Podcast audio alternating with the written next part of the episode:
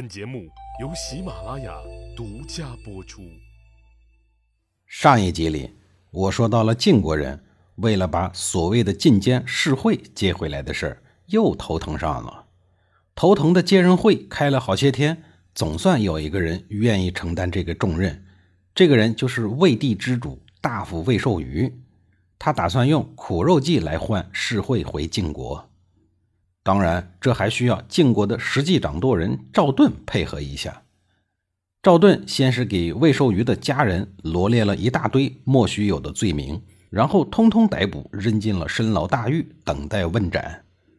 后来又下令全国通缉魏寿瑜，一下子搞得周边国家都知道晋国在抓国家一级逃犯魏寿瑜，秦国自然也听说了。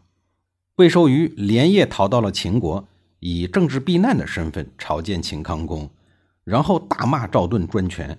并诉说自己遭受赵盾的诬陷，不得不逃到秦国的苦难经历，说的是声泪俱下，哀怨至极。魏寿瑜最后说：“只要秦康公肯收留他，他愿意将自己的采邑魏地献给秦康公。”秦康公一听很高兴啊，之前来的晋国人世会就给秦国建立了功勋，看来晋国的大夫都是人才。关键是魏寿瑜可是带着重礼来找工作的，秦康公顿时眉开眼笑，就差手舞足蹈了，很痛快地答应收留魏寿瑜，并把他当作上宾对待。然而，一个叫绕朝的人对秦康公说：“魏寿瑜前来恐怕是想带世会回国的。”秦康公听了以后，兴奋的头脑顿时冷静了下来。带着自己的封地出去找工作，这事儿听起来确实有点怪，恐怕其中有诈吧。于是秦康公就把世会叫了过来，问他：“你觉得你这个晋国老乡魏寿瑜是真的想投奔秦国吗？”世会回答说：“晋国人都很狡猾的，口说无凭，恐怕还需要有一些证据才行。”秦康公说：“难道晋国满大街的通缉令都是闹着玩的？”世会毫不犹豫地说：“很有可能。”魏寿瑜于是将自己魏地封邑的地契和印鉴拿了出来。只要有了这些材料，秦康公就可以合理合法的得到这块土地。秦康公再一次的眉开眼笑，深信不疑了。随即让魏寿瑜与世会见了面。两个人在异国他乡见了面，又都是带着引号的落难之人，难免会互诉衷肠。秦康公也很识趣的给他们两个人留下了独自相处的空间。世会多聪明的一个人啊！魏寿瑜的来意他早就看出来了。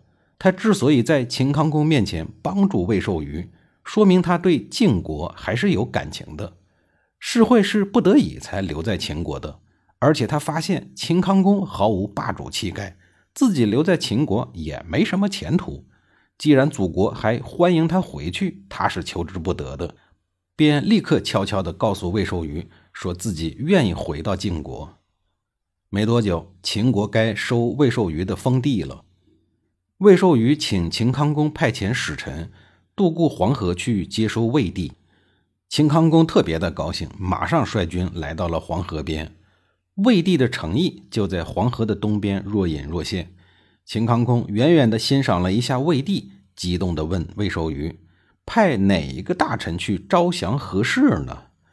魏寿瑜平静地说：“最好是一个能和魏地人交涉的晋国人，而这个晋国人最好在秦国有很高的地位，这样当地人才能够容易接受。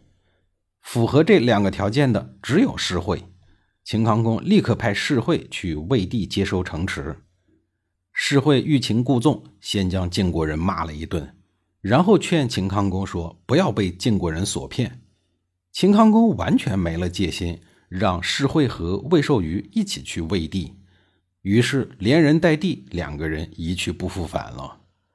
秦康公虽然被欺骗得暴跳如雷，但并没有因为世会背叛秦国回到晋国就记恨于世会，反而善待其留在秦国的家人。后来。还将世会在秦国的妻子、家人等全部送到了晋国。世会回到晋国以后，赵盾也表现出宏伟的胸襟，再次把他当成了心腹，放在自己的身边共创大业。因为晋国最要紧的敌人不是一个不入流的秦国，而是南方的楚国。赵盾有必要团结所有的晋国人，同心协力保卫晋国的霸业，保卫赵氏的家业。年迈的赵盾一天天的在战场上为晋国忙活着，而年幼的晋灵公也没有闲着，在温暖的王宫里一天天长大。长大以后的晋灵公，其所作所为。让赵盾及拥立他的大臣们失望透顶，工作能力、执政能力自然是没有的，但是对声色犬马、勾栏瓦肆的无道生活却钻研出各种各样的新花样。首先玩狗就玩出了新高度，属于前无古人后有来者那一梯队的。后面那个来者正是雍正皇帝，雍正也是一个狗痴。他的狗有俸禄，住专门设计的豪华别墅。他还亲自为狗设计衣服。狗穿上了雍正设计的衣服以后，就像神兽麒麟一样威风凛凛。总之，虎见了他得卧着，龙见了他得盘着。雍正玩归玩，但是他没有耽误正事儿啊。正是他的励精图治，才使得大清王朝得以传承。他的儿子乾隆才有钱花天酒地，四处征战呀。因此，雍正属于工作娱乐两不误的君王。晋灵公为了玩狗，专门跑到了祖辈的发家地曲沃，找了一块环境优美的风水宝地，给他们盖了豪华的别墅，并且让狗都穿上了锦绣华服。为了支付养狗的费用，就对百姓可以重税。老百姓饿得面如菜色，他的狗却天天大鱼大肉。上有所好，下必甚焉。晋灵公喜欢狗，就有人靠取悦狗而升官发财。其实后世也一样，上级喜欢狗，那下属一定表现得更喜欢。上级喜欢打球，下属明明是一个残疾人，也要去球场上比划比划，这样才能有共同语言啊。在制造共同语言方面，众所周知的图案谷脱颖而出了。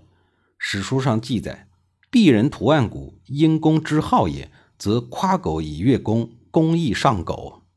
翻译过来的大致意思就是：拼了命的讨好狗，不遗余力的夸奖狗。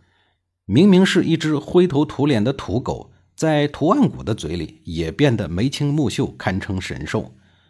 但是狗这个玩意儿，它又听不懂人类的语言，更不可能因为有人夸奖就会变得优秀起来。